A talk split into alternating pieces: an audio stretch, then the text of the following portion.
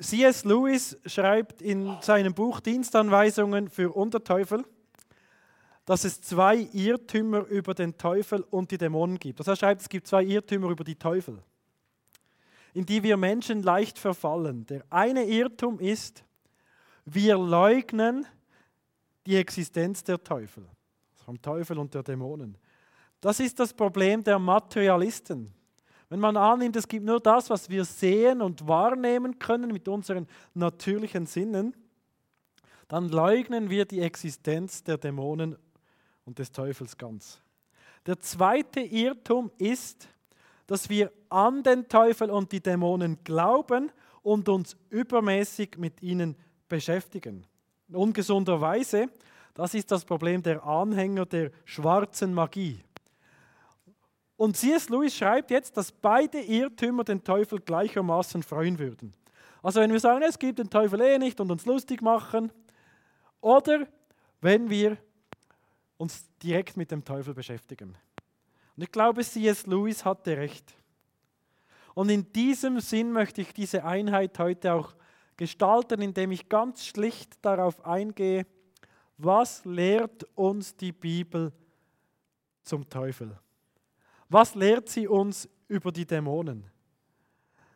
Mein Wunsch ist, dass wir nicht den Teufel und die Dämonen zum Hauptobjekt unseres Studiums machen. Das Hauptobjekt unseres Studiums ist Gott. Ihn wollen wir besser kennenlernen und verherrlichen. Aber wir sollten auch nicht so naiv sein und die vielen Aussagen der Bibel über den Teufel und die Dämonen ignorieren, sondern wir sollten sie ernst nehmen.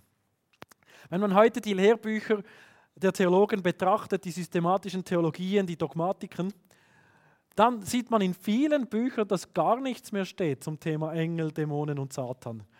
Das finde ich auch ein Problem. Also, was sind Dämonen? Wir haben in der letzten Einheit gesehen, dass Engel geschaffene geistige Wesen mit sittlichem Urteilsvermögen und hoher Intelligenz sind, aber ohne natürliche Körper. Und genau das gilt jetzt auch für die Dämonen. Die Dämonen, die gehörten einst zu den guten Engeln, aber sie sündigten und sie haben so ihr Vorrecht eingebüßt, Gott zu dienen. Um jetzt die Dämonen wie von den Engeln abzugrenzen, also definiere, abgrenzen, möchte ich folgende Definition für die Dämonen mitgeben. Dämonen sind böse Engel, die gegen Gott sündigten und die nunmehr fortwährend das Böse in der Welt wirken. Woher kommen die Dämonen? Nach dem sechsten Schöpfungstag hat Gott alles angesehen, was er geschaffen hat, und hat er gesagt, es ist sehr gut. Es gibt Theologen, die nehmen deswegen an, dass zu jenem Zeitpunkt es in der Engelwelt also noch keine bösen Engel gegeben hat. In 1. Mose 3 erscheint dann der Teufel in Form einer Schlange, ohne Vorankündigung, ohne Einführung. Es wird uns nicht gesagt, woher kommt der Teufel oder woher kommt die Schlange. Also irgendwann vor diesem Zeitpunkt in 1. Mose 3 muss der Sündenfall des Teufels und der Dämonen sein. Wann genau vorher ist Spekulation. An zwei Stellen spricht das Neue Testament über diesen Fall der Engel. Und zwar in, ähm, da, in 2. Petrus 2, Vers 4. Da steht, denn Gott hat selbst die Engel, die gesündigt haben, nicht verschont, sondern hat sie mit Ketten der Finsternis in die Hölle gestoßen und übergeben, damit sie zum Gericht aufbewahrt werden. Und Judas, der leibliche Bruder von Jesus, schrieb, Gott bestrafte auch die Engel, die ihren Auftrag missachtet und den Platz verlassen hatten, der ihnen von Gott zugewiesen war. Bis zum Tag des letzten Gerichts hält er sie mit unlösbaren Ketten in der Finsternis eingeschlossen. Petrus wie auch Judas betonen, da gibt es Engel, die haben ihren Platz verlassen. Und Gott hat sie verstoßen in die Hölle. Er hat sie in Ketten gelegt. Judas schreibt sogar in ewige Ketten. Die Finsternis eingeschlossen. Jetzt wird viel diskutiert. Was bedeutet das? Haben also Dämonen heute gar keine Macht mehr? Sind sie gefangen? Oder haben sie schon noch Macht? Ähm, oder gibt es gewisse, die gefangen sind und andere nicht? Es wird viel und heiß diskutiert. Ich meine, wenn man die gesamte Bibel liest, im Neuen Testament vor allem auch, dann sieht man, dass die Dämonen durchaus noch Wirkungsmacht haben heute. Also dass dieses in Ketten legen nicht bedeutet, dass sie keine Wirksamkeit mehr haben. Aber sie sind beschränkt. Worin bestand ihre Rebellion? Sie haben ihren von Gott zugewiesenen Platz verlassen. Ich meine, das bedeutet, sie wollten so sein wie Gott, wollten nicht mehr geschaffene Engel sein. Ihre Sünde war der Hochmut. Die genau gleiche Sünde, wohin der Teufel die Menschen verführen wollte. So sein wie Gott. Wer ist der Satan? Satan ist der Personenname für das Oberhaupt der Dämonen. Er wird in Hiob 1,6 erwähnt, auch in 1. Chronik 21,1 und Zachariah 3,1. Satan ist das hebräische Wort für Widersacher. Satan bedeutet also Widersacher. Andere Namen für Satan sind Teufel, dieses Wort erscheint aber nur im Neuen Testament. Die Schlange, das erscheint im Alten und im Neuen Testament. Belzebul, im Neuen Testament, Fürst dieser Welt, der Fürst der Gewalt der Luft und der Böse, alles Neues Testament. Möglicherweise wird in Jesaja 14 der Fall Satans beschrieben. In Jesaja 14 geht es um den babylonischen, also um den irdischen König. Und in diesen Versen kann man wie annehmen, dass es da in diesem Vers um mehr geht als um den irdischen babylonischen König, sondern um den Fall des Teufels. Vielleicht ähnlich wie in Jesaja 7,14, was heißt, die Jungfrau wird schwanger werden und einen Sohn gebären, geht es hier auch um die damalige Zeit, 700 vor Christus und wird dann später aber gezeigt, damit ist mehr gemeint als nur der damalige König und die junge Frau, die da diesen König gebiert. Und so könnte man vielleicht auch sagen, ja, Jesaja 14 hat eine so starke Sprache, dass das irgendwie nicht auf den irdischen babylonischen König zutreffen kann. Oder zumindest nicht nur. Es ist unglaublich starke Sprache, die da erwähnt wird. Da steht, wie bist du vom Himmel gefallen, du schöner Morgenstern? Wer ist der wahre Morgenstern? Jesus. Sehen hier, du schöner Morgenstern. Wie wurdest du zu Boden geschlagen, du Bezwinger der Völker? Du aber gedachtest in deinem Herzen, ich will in den Himmel steigen und meinen Thron über die Sterne Gottes erhöhen. Sterne Gottes, die Engel. Ich will mich setzen auf den Berg der Versammlung im fernsten Norden. Ich will auffahren über die hohen Wolken und gleich sein dem Allerhöchsten. Doch hinunter ins Totenreich fährst du in die tiefste Grube. Sehr, sehr starke Ausdrucksweise. Wenn es jetzt so ist, dass damit der Fall des Teufels beschrieben wird, nicht nur der irdische babylonische König, dann würde das bedeuten, dass die Rebellion des Teufels darin bestand, den gleichen Rang zu haben zu wollen wie Gott. Jedenfalls, ich meine auch hier, es bleibt immer ein Stück weit Spekulation, weil es halt doch nicht ganz, ganz eindeutig auch innerhalb der Bibel beurteilt wird. Aber was deutlich ist, ist, dass der Teufel ein Lügner und der Vater derselben ist. Nach Johannes 8,44. Dass der Teufel von Anfang an sündigt. Also von Anfang an, von, von den Anfängen der Weltgeschichte. Welche Wirksamkeit haben der Teufel und die Dämonen? Der Wesenszug des Teufels ist es zu sündigen und andere zur Sünde zu verführen. Der Teufel kämpft gegen Gott und er kämpft gegen die Werke Gottes vor allem gegen das Hauptwerk Gottes, das sind wir Menschen, das Ebenbild Gottes. Und so kämpft der Teufel gegen die Menschen und vor allem gegen den Menschen. Er kämpfte gegen Adam und gegen den zweiten Adam. Und er versuchte, den ersten Adam zur Sünde zu verführen, ist ihm gelungen. Und er versuchte, den zweiten Adam, Jesus, zur Sünde zu verführen. Und das ist ihm nicht gelungen. Der Teufel wollte Jesus Christus verführen und so, dass die Mission als Messias scheitern lassen. Wir können das nachlesen in Matthäus 4, Vers 1 bis 11, wo der Teufel Jesus mehrmals versucht. Aber Jesus hat die Versuchung bestanden. Und ich sage jeweils gerne, der, äh, Jesus hat an meiner Stelle die Prüfung bestanden. An meiner Stelle, an unserer Stelle wurde er versucht. Wie wir, aber er blieb ohne Sünde. Und jetzt ist es so, dass der Teufel und die Dämonen, die versuchen immer und immer wieder, das Werk Gottes zu zerstören. Das Ziel des Teufels ist immer Zerstörung, durcheinanderbringen, zerstören. Der Teufel will hauptsächlich die Beziehung von uns Menschen zu Gott zerstören. Und so versucht der Teufel mit seinen Dämonen uns zur Sünde zu verführen. Denn Sünde trennt uns von Gott. Der Teufel will, dass wir uns von Gott abkehren, dass wir uns um uns selbst drehen. Und der Teufel will alle möglichen Beziehungen zerstören, nicht nur die Beziehung mit Gott, auch die Beziehung unter uns Menschen. Der Teufel will Feindschaft setzen zwischen Mensch und Mensch. Streitigkeiten, Hass, Niedertracht, Kriege. Oder eine andere Strategie ist, dass der Teufel uns dazu verführt, dass wir den anderen vergöttlichen. Das ist auch eine Strategie, dass wir den anderen unglaublich wichtig nehmen.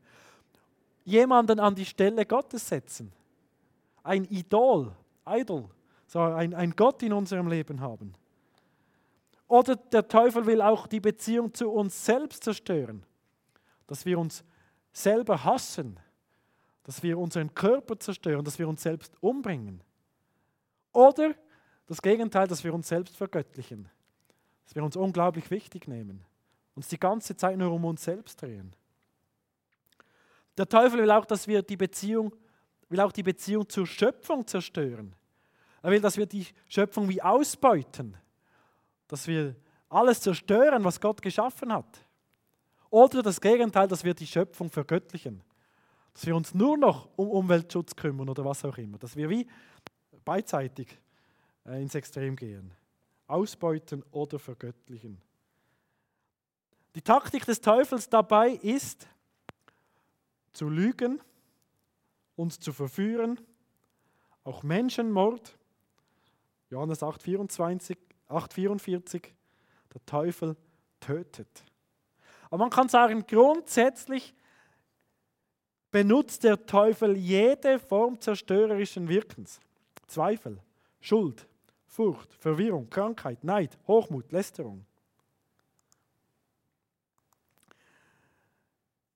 Was ich aber sagen muss, ist, dass Dämonen durch die Herrschaft Gottes eingeschränkt sind und nur über begrenzte Macht verfügen.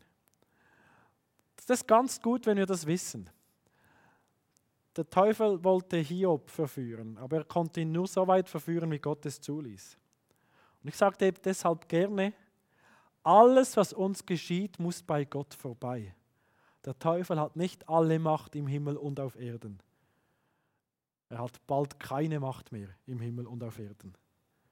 Aber im Moment hat er begrenzte Macht, wie auch die Dämonen, die in ewigen Ketten verwahrt sind. Wir als Christen haben von Gott die Vollmacht bekommen, Dämonen zu widerstehen. Jakobus 4, Vers 7 steht sogar, widersteht dem Teufel, so flieht er vor euch.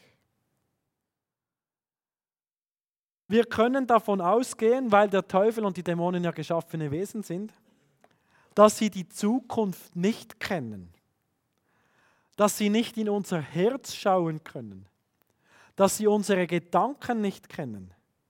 Alleine von Gott heißt es in der Bibel, dass er die Zukunft kennt, dass er unser Herz kennt, dass er unsere Gedanken kennt. Ja, es steht sogar, nur Gott alleine weiß die Zukunft. Jesaja 46, Vers 9 bis 10. Jetzt denken wir vielleicht, ja gut, der Teufel und die Dämonen, geschaffene Wesen, kennen die Zukunft nicht, kennen unser Herz nicht, kennen unsere Gedanken nicht. Der weiß ja gar nicht so viel. Ja, aber halt. Der Teufel und seine Dämonen hatten jetzt Jahrtausende Zeit, uns Menschen zu studieren, uns zu beobachten. Die sind ja unglaublich gut organisiert, die kennen ja so viele Menschen. Und wenn man sich das mal vor Augen führt, welches Wissen da zusammenkommt beim Teufel, dann ist nicht erstaunlich, wenn das der Teufel auch sogar Zukunft vorhersagen kann. Und er kennt ja alle möglichen Bücher von Wahrsagern und von äh, Totenbeschwörern und äh, kennt alle möglichen wissenschaftlichen Dinge und kennt alle, äh, alles. Und ich meine, er ist auch dabei, wenn wir telefonieren und was wir da aussprechen, was wir am PC arbeiten und so. Und da ist doch nicht erstaunlich, dass der Teufel uns genau in der richtigen Art und Weise verführen kann, ohne dass er jetzt unsere Gedanken kennt. Aber er weiß sie irgendwie ja doch. Weil wenn man uns studiert, kennt man unsere Gedanken, unsere Gefühle, was wir wollen, was wir tun. Und ich glaube auch, dass Menschen, die dem Teufel ganz bewusst Einfluss auf ihr Leben geben, durch den Teufel auch ein tieferes Wissen haben können.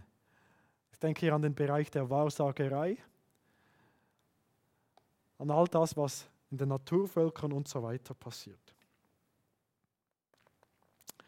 Jetzt betreffend dämonischer Wirksamkeit ist noch wichtig zu beachten, dass es unterschiedliche Stadien in der Heilsgeschichte gibt.